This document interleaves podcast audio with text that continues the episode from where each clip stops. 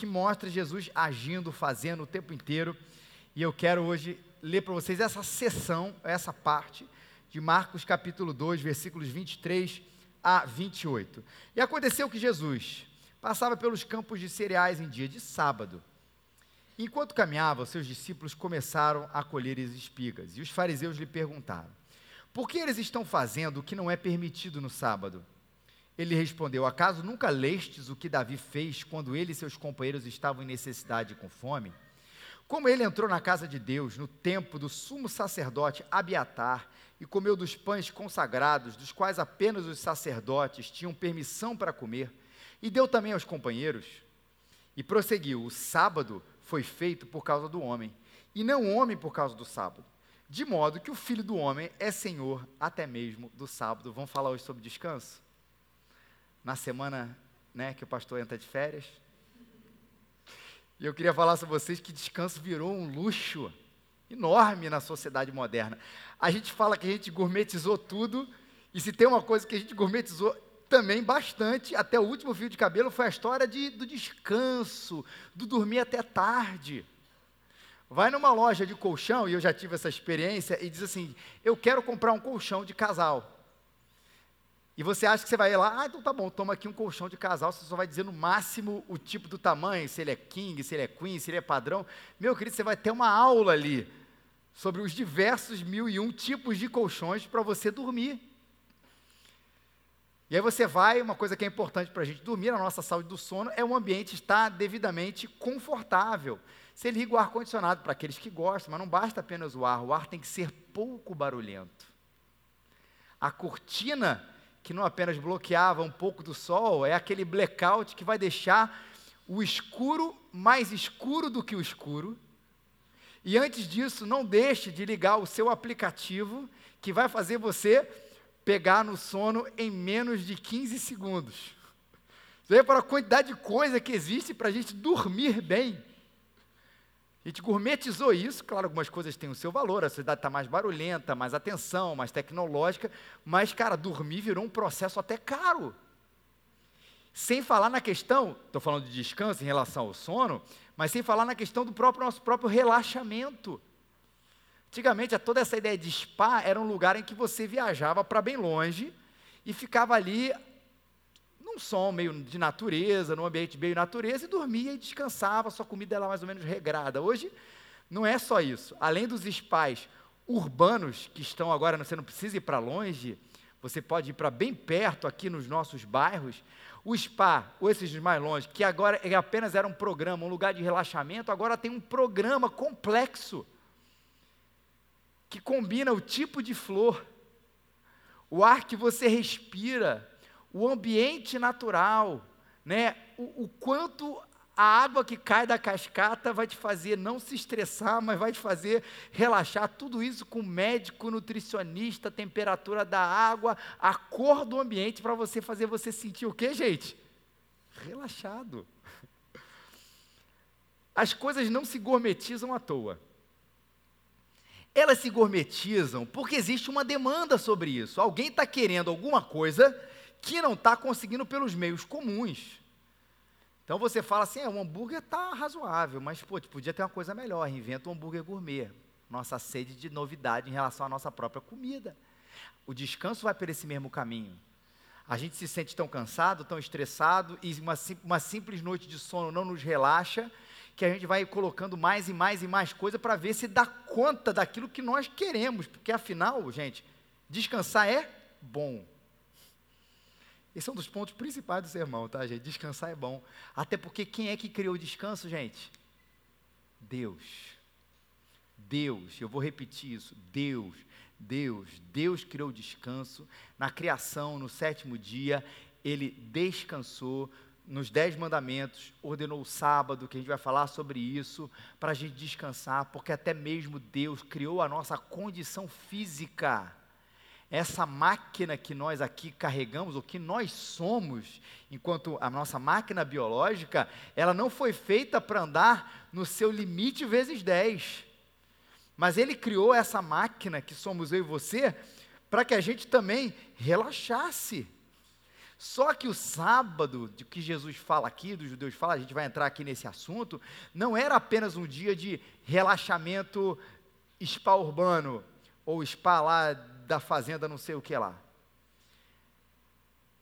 O tempo de descanso, o tempo do sábado, ele era, eu gosto muito das palavras de um comentarista chamado Mulholland, ele diz, é um dia de renovação em santidade, porque a ideia aqui não é apenas do descanso, eu vou dormir até tarde e vou maratonar um filme, uma, uma série, ou vou ficar na praia, todas essas coisas são muito boas, artigos de luxo para quem é pai de filho pequeno, muito luxo, mas é um dia de renovação em santidade, onde não é apenas a ideia de você estar ali, giboiando, mas de você em Deus e com Deus ter o seu coração renovado. Disse o Senhor a Moisés: Falarás aos israelitas, guardareis o meu sábado, porque isso é um sinal entre mim e vós e através das gerações, para que saibais que eu sou o Senhor que vos santifica. Guardarei o sábado porque é santo para vós. E aí fala: aquele que profanar certamente será morto, qualquer um que fizer trabalho nesse dia será extirpado do meio do seu povo. Durante seis dias se trabalharás, mas o sétimo será o dia de descanso solene, santo ao Senhor. E aí ele continua. Fala que é, um, é, é uma, é, uma, é uma guarda que não é exclusivamente, como eu disse, para a gente ficar descansando, mas para a gente se renovar diante do Deus que nos criou. Esse é o sinal. Também Lá no Antigo Testamento, a gente vai ver o que, que o Antigo Testamento tem a ver com o Novo, a gente vai traçar todo esse panorama aqui hoje, portanto, segure os seus cintos e preste atenção. Também enfatiza no Antigo Testamento os relacionamentos humanos e a justiça social, porque era um dia onde, olha, guarda o dia de sábado para santificar, como te ordenou o Senhor, seis dias trabalhar e faz todo o teu trabalho. Mas o sétimo dia é o sábado do Senhor teu Deus. Não farás nesse dia trabalho algum, nem tu, nem teu filho, nem tua filha, nem teu servo, nem tua serva, nem teu boi, nem teu jumento, nem qualquer animal, nem o estrangeiro que vive nas tuas cidades, para que o teu servo e tua serva descansem como tu. Lembra-te que foste escravo um dia na terra de. Lembra que tinha um, dia que você não tinha descanso, que você era um escravo lá, o faraó era, era 24 horas por dia, sete vezes por semana, num trabalho não remunerado.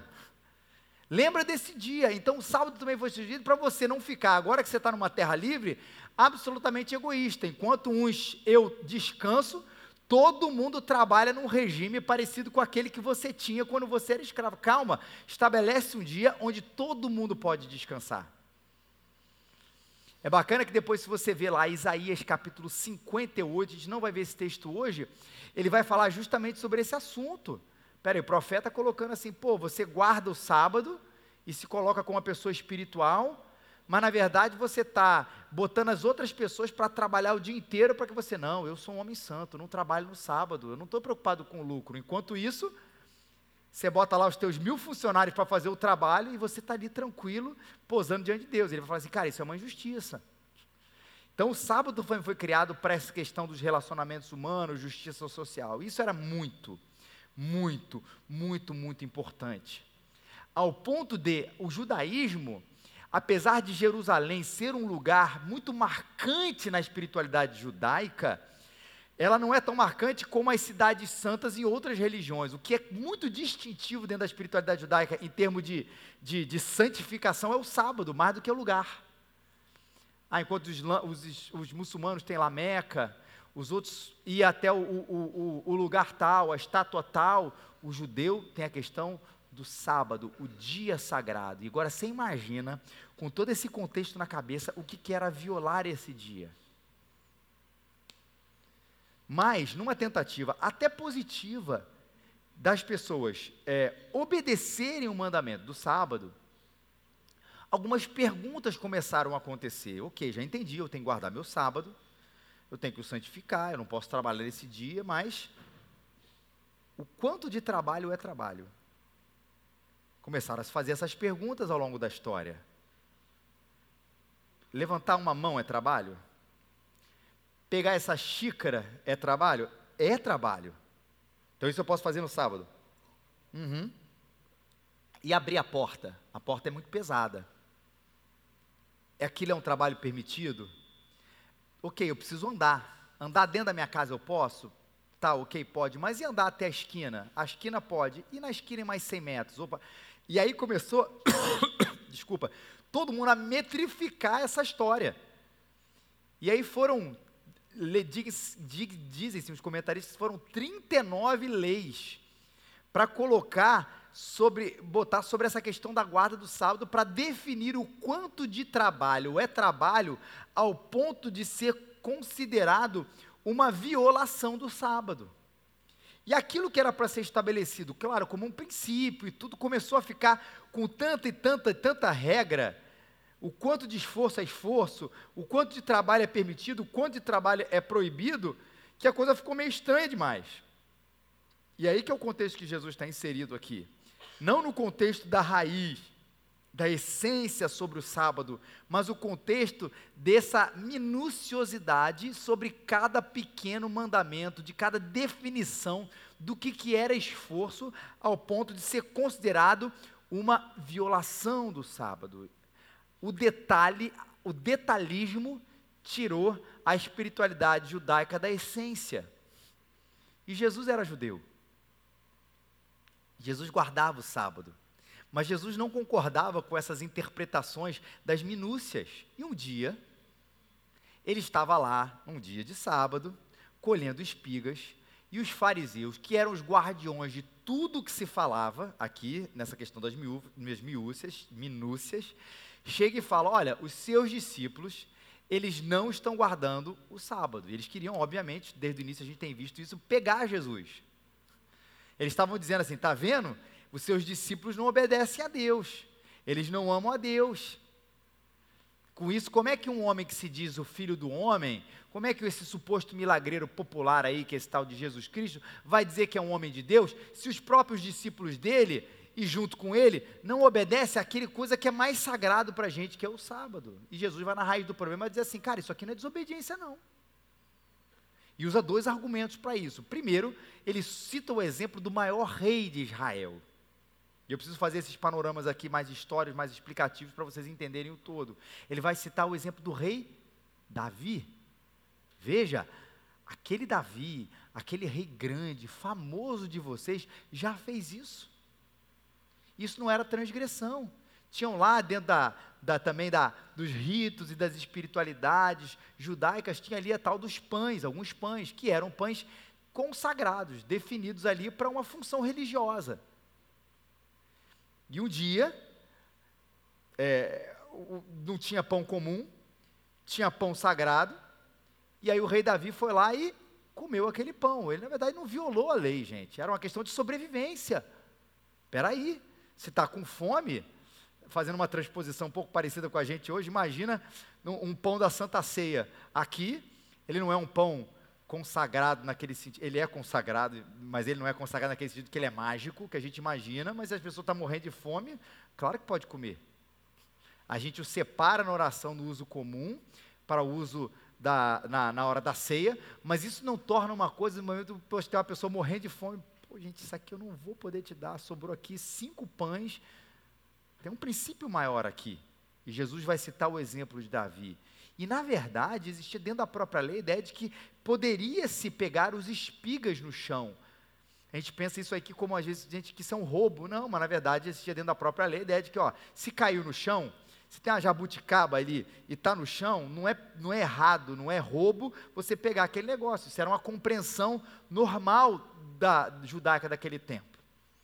Então, não é roubo, ele não viola o sábado, porque ele cita o próprio exemplo do rei Davi, e o principal, Jesus cita autoridade para si.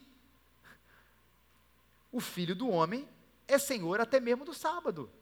Vem cá, quem interpreta a lei? Deus. Quem é o maior intérprete da lei? Deus. E eu sou filho de Deus. Então, se a interpretação que eu tenho é essa, é essa. E isso é uma coisa muito difícil para os intérpretes naquela época digerirem. Como assim tem alguém mais, mais intérprete do que os intérpretes? Como tem alguém mais espiritual do que, do que nós, os espirituais? Não, o filho do homem é senhor do sábado. Deus não pode desobedecer à lei de Deus. Como diz, eu sou o Senhor, eu sou Deus, a minha interpretação é a minha interpretação, é a interpretação. E isso cala a boca dos fariseus. Ou deveria ter que calar a boca dos fariseus. Acabou o sermão, gente. Foi muito bom estar com vocês aqui. Porque esse sermão é daqueles desafiadores. Tá bom, tem algum judeu praticante aqui? Se tivesse, seja bem-vindo, tá? e o que, que o sábado tem a ver com a gente? Tem alguém aqui que está, poxa, obrigado, esse irmão falou muito no meu coração. Eu, eu, queria realmente saber se eu podia colher espiga de milho. Quando eu saísse aqui da igreja, ainda bem que o senhor falou isso, pastor. Graças a Deus, eu vou saber que eu vou ficar com a minha consciência tranquila. A gente precisa falar do sábado. E de como ele é importante para a gente. No dia de hoje, nos dias de hoje. Precisamos guardar o sábado da mesma maneira que os judeus? Está lá nos Dez Mandamentos. A gente guarda aí o domingo. O que, que significa guardar o domingo? Se a gente, o nosso sábado só mudou de dia, né? Em vez de sábado, ele foi para domingo, eu posso trabalhar? O quanto de trabalho é trabalho? Se ele é um dia santo, eu posso ver um filme não cristão? E a gente começa a se deparar que essas questões, que são pendulares, elas voltam no nosso dia. E a gente precisa aprender a responder a elas sem tirar esse mandamento de voga, a importância do sábado, mas como o sábado ele pode ser aplicado nos nossos dias. E aí a gente vai citar o grande teólogo da gente, João Calvino. Calvino, quando vai falar sobre esse mandamento de guardar o sábado, ele faz uma coisa muito interessante, ele limpa a coisa tira tudo que é cerimônia, tudo que é cerimonial, que é detalhe da lei de Moisés e diz assim: todo esse detalhamento sobre essas coisas, esses excessos, tem muito mais a ver com o contexto, com a lei cerimonial daquela época, com as leis civis daquela época. Porque a gente faz muito essa distinção dentro da nossa teologia reformada, que os mandamentos, na verdade, o Antigo Testamento vale para os nossos dias, enquanto as leis morais as leis civis e as leis sanitárias e as leis cerimoniais, elas não são para o nosso dia, porque tudo isso foi convergindo, na verdade, na pessoa de Jesus. Senão a gente vai ter que olhar para o Antigo Testamento, aí o pessoal fala assim, não pode fazer marca no corpo, né? Porque está lá no Antigo Testamento escrito isso. Primeiro que marca no corpo não é tatuagem, deixa isso claro por uma vez por todas. É marca é aquela marca que os, os ritos pagãos faziam. Muitos améns aqui na igreja. Pois manda o um recado lá. E, e, outra coisa é porque, tipo, embaixo, então também não pode usar cabelo comprido, porque não pode usar isso, não pode usar aquilo. A gente não pode pegar assim, ó, esse aqui para mim faz sentido. Essa sessão não faz, não. Isso é do no tempo. É porque todas as coisas tinham a ver com o seu contexto, mais uma vez, cerimonial, tinha o seu contexto de lei civil, tinha o seu contexto de lei sanitária, muitas vezes, que isso ficou lá, ou na verdade, como a gente diz, tudo isso foi cumprido em Jesus Cristo. Mas o princípio moral fica. E o que, que de princípio moral ou princípio espiritual a gente mantém do sábado? Bacana, é isso que a gente vai poder trabalhar aqui nesses próximos 59 minutos. Primeira vez, o princípio do descanso físico, que é uma coisa importante para caramba, que é desde a criação. Mais uma vez o que eu falei, nós não somos máquinas, nós não somos feitos exclusivamente para o trabalho. Assim como o nosso corpo precisa de comida, a gente precisa de descanso. O descanso nos lembra da nossa finitude enquanto carne, de que por mais onipotente que a gente queira ser, não há absolutamente nada, nada que pode ser ganho quando a gente bota essa máquina num outro patamar que ela não foi criada para ser. E esse princípio permanece. Fala assim, coisa simples, mas ele está sendo revolucionário. Por que, que a gourmetização do, do, do, do, descanso?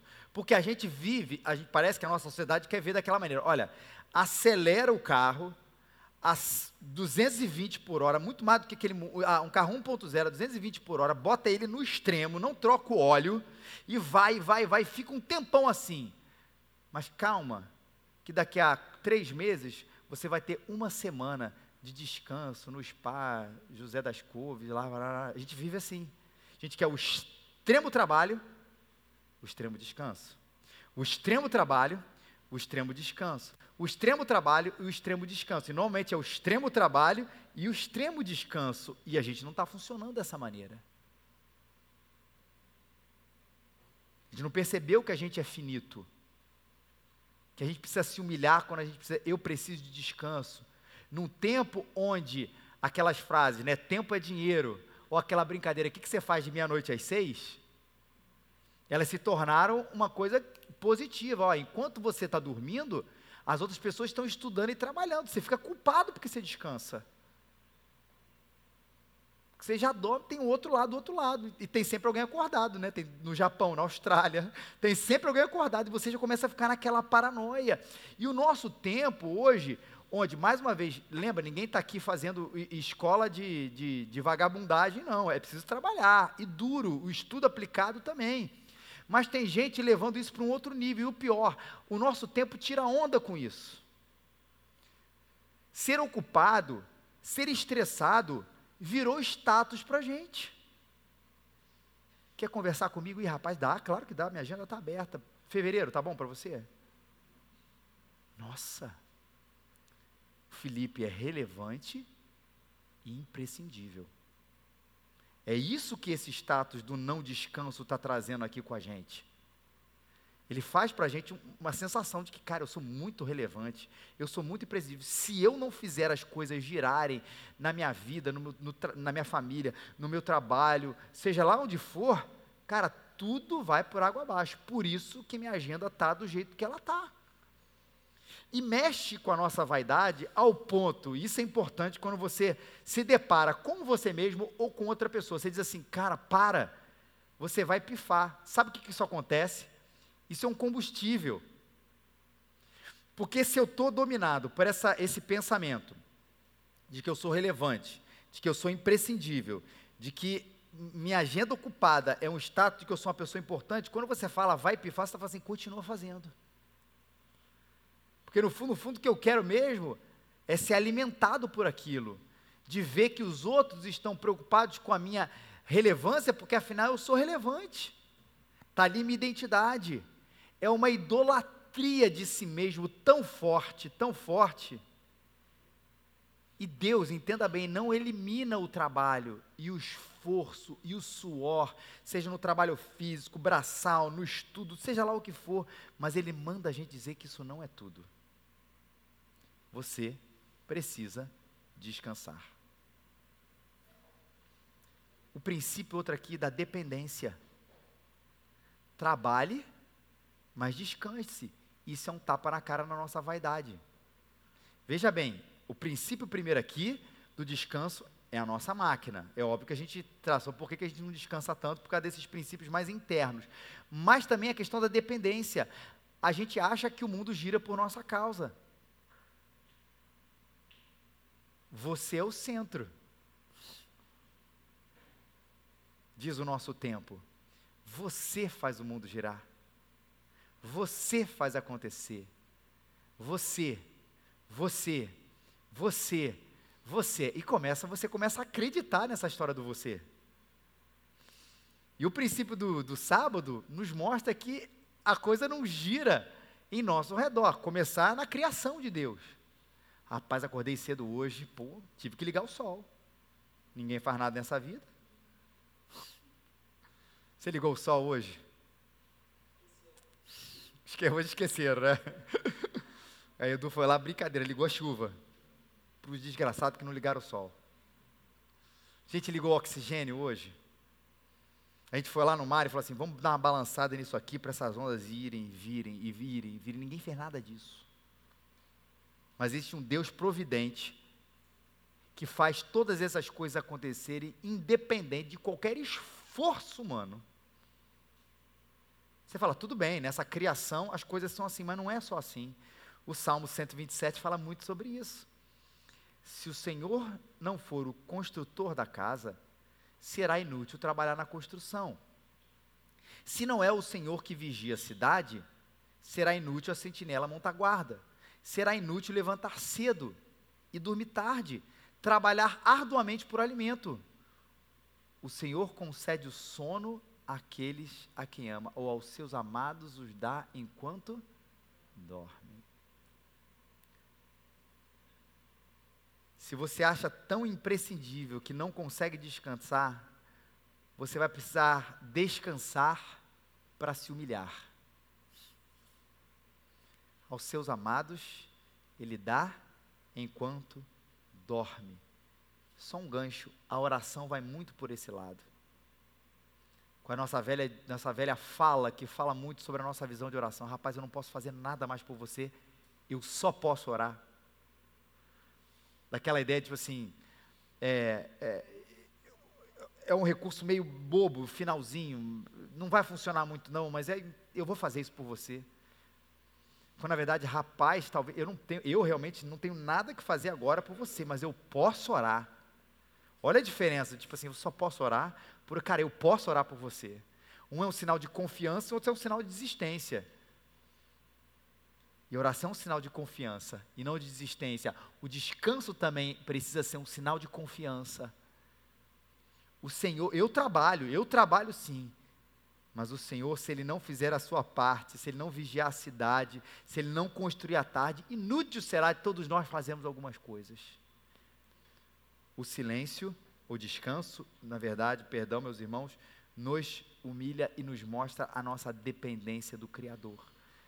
O princípio do descanso físico, o princípio da dependência, o princípio do culto. Sábado, sim, era um dia de encontro, era um dia da reunião. E, queridos, o, o, o, encontro comunitário sempre fez parte da espiritualidade do povo de Deus, seja no Antigo Testamento, seja no Novo Testamento, hoje e sempre. E hoje, claro, sem esse legalismo que se tem, hoje em dia tem relação a esse assunto, mas a ênfase é o princípio, a gente precisa resgatar esse princípio da importância da gente estar comunitariamente juntos como povo de Deus. O princípio que a gente também carrega no sábado também é esse, já que não era um dia apenas de, de descanso, era um dia, como eu falei, de renovação e santidade então, ao princípio dia, a gente vai estar aqui junto, a gente vai poder descansar, a gente vai poder cultuar junto ao Senhor, ao Criador de todas as coisas, lá no Antigo Testamento. Hoje, em função da ressurreição do dia do Senhor, esse dia foi, foi mudado, seria uma longa discussão a respeito desse assunto. Hoje a gente se reúne no domingo, de maneira muito mais prática do que qualquer outra coisa, mas o fato é que o princípio permanece. É importante que a gente faça isso. É importante comunitariamente. Ah, mas eu faço meu culto em casa. Sim, mas desde o princípio, Deus chamou a gente para buscar a gente em casa, mas para buscá-lo também, buscá-lo em casa, mas buscar também comunitariamente. E entender isso como privilégio. É uma declaração, inclusive, pública, pública para todo mundo, de que Ele é Deus. De que é tão bom estar com Ele que me mobiliza para sair da minha casa, num dia onde eu podia fazer tantas outras coisas, e eu quero, eu desejo estar com Deus. E a gente faz isso como comunidade, porque a gente não é chamado para viver sozinho. A gente é chamado para viver como povo, como família da fé, e a gente, da família da fé, e a gente não pode ser perdido. Porque hoje tem todo esse movimento anti-domingo, anti-igreja, na verdade, anti-resgate comunitário, é sou eu e eu mesmo na minha casa, e desde o início é grupo, é gente, é comunidade, é comunidade, é comunidade, é comunidade. E a nossa ênfase agora não é resgatar, tipo, ó, oh, cara, se você faltar domingo que vem, vai acontecer um problema com você. Não é esse resgate do medo, mas o resgate do privilégio. Como é bom a gente viver em família como é bom a gente publicamente declarar nossa fé e como é bom a gente poder ter esse tempo juntos aqui, adorando o Cordeiro que, de Deus que tira o pecado do mundo. Isso é um princípio maravilhoso. Coloca na sua agenda porque você colocou ele no seu coração. Vá no nosso domingo, nesse encontro comunitário do povo de Deus e bota na agenda porque alguma coisa Deus fez na sua vida. Mas acho que o princípio principal se é que a gente poderia falar assim, que fica em relação ao sábado, é como Agostinho interpretou isso. Ou como o sábado aponta para Jesus. Agostinho, ele disse o seguinte: o sábado aponta para Jesus porque Jesus é o nosso descanso. Olha o que ele disse. Ao se deleitar em Deus, o homem descobre um descanso verdadeiro, certo e eterno que ele não encontra em outras coisas. Ao se deleitar em Deus, ele, ele, descobre um descanso verdadeiro, certo e eterno que ele não encontra em outras coisas. Jesus é o descanso que a nossa alma precisa, Jesus é o nosso sábado. Jesus é o nosso sábado. Se aquele povo lá no antigo esperava aquele dia, eu não vou precisar trabalhar, eu vou poder descansar. E o corpo, obviamente, está ali botando um freio de mão, mas a alma precisava de alguma coisa a mais. Tudo isso encontrou e apontou para Jesus. Eu gosto muito desse texto que não está em Marcos, está em Mateus, onde ele diz: Jesus diz: Vinde a mim, todos os que estáis cansados e sobrecarregados, e eu vos aliviarei. Tomai sobre vós o meu jugo e aprendei de mim porque sou manso, humilde de coração, e achareis descanso para a vossa alma, porque o meu jugo é suave e o meu fardo é leve. Vocês acharão descanso para a vossa alma quando vocês entenderem que Jesus é o sábado de vocês. Tudo aquilo que a alma precisa para encontrar essa paz, ela não vai ser encontrada num spa por melhor que ele seja, não vai ser encontrada no sábado preguiçoso, onde a gente dormiu até tarde e fez tudo que a gente queria fazer sem nenhuma perturbação. Nem mesmo, gente, numa boa e até antecipada e tranquila financeiramente e em termos de lugar, de localização, aposentadoria. Ainda que te dê uma bolada, você vai morar nas Ilhas Fiji. Passa o dia inteiro na praia para aqueles que gostam, ou na neve para aqueles que gostam, no friozinho gostoso para aqueles que gostam, independente desse lugar, com a tranquilidade que tem, o que Jesus tem a trazer para o seu coração é aquilo que você procura em todas essas coisas. Ele é o nosso sábado, ele é o nosso descanso. Agostinho disse isso, e é a frase dele que tem a mais famosa a esse respeito: é que a nossa alma não encontrará descanso enquanto não se encontrar com o Salvador. E é assim que no meio da guerra, um cristão acha um encontro, acha um sábado. É assim que no meio de um desemprego, um cristão encontra um sábado. E é assim que no meio de um momento onde as pessoas perderam, a pessoa perdeu a sua família, ela encontra um sábado. Numa quarta-feira dessa, no pequeno grupo lá em casa, a gente estava lembrando disso. O famoso hino que é tão repetido a sua história, vale a pena ser repetido aqui hoje. Aquele hino que fala, sou feliz com Jesus. Cantado, olha só, a letra advém, sou feliz com Jesus, que na verdade é tudo está bem com a minha alma, a tradução aí do, do hino original, né? It is well with my soul, está tudo bem com a minha alma, está tudo bem aqui dentro. Foi por quê, gente? O que aconteceu com aquele homem? Ele perdeu a família num naufrágio. Como é que alguém canta que está tudo bem com a minha alma? Ou que eu sou feliz com Jesus, se paz a mais doce me deres gozar. Como é que alguém canta isso? Perdendo a família, num naufrágio, seja lá de que maneira for. É porque existe um descanso, um sabá, um sábado que só Cristo pode fazer no nosso coração. Ele é o grande sábado. Salmo 46, 10. Aquietai-vos, sabei que eu sou Deus Sou exaltado entre as nações, sou exaltado na terra. Esse é o grande sábado, que acontece num sábado, num domingo, numa segunda-feira, que aliás acontece todos os dias na nossa vida. Tudo converge para Jesus. Veja bem, até o nosso descanso físico. No meu descanso físico, eu contemplo a soberania de Deus e estou ali relaxado, agradecendo pela criação, seja a criação cultural, seja a criação natural, eu descansando e agradeço a Ele, o Criador de todas as coisas. Na dependência da vida, quando eu descanso e durmo e falo, Senhor, cuida de mim, eu contemplo que Ele é Rei, que Ele está governando todas as coisas, ainda que eu durma, porque na verdade Ele não precisa de mim no culto, quando eu separo esse templo, onde eu estou junto com os meus irmãos e com aqueles que se achegam, eu contemplo que Ele é o Senhor em todo lugar, em todo momento. Eu lembro e eu adoro que Ele é o soberano sobre todas as coisas, me aquietando e sabendo que Ele é Deus. E o mais importante, sabendo que Jesus é o nosso sábado, Ele é o descanso que a sua alma precisa. Se alegre nele, se deleite nele descanse nele. Que Deus te abençoe. Vamos ficar de pé.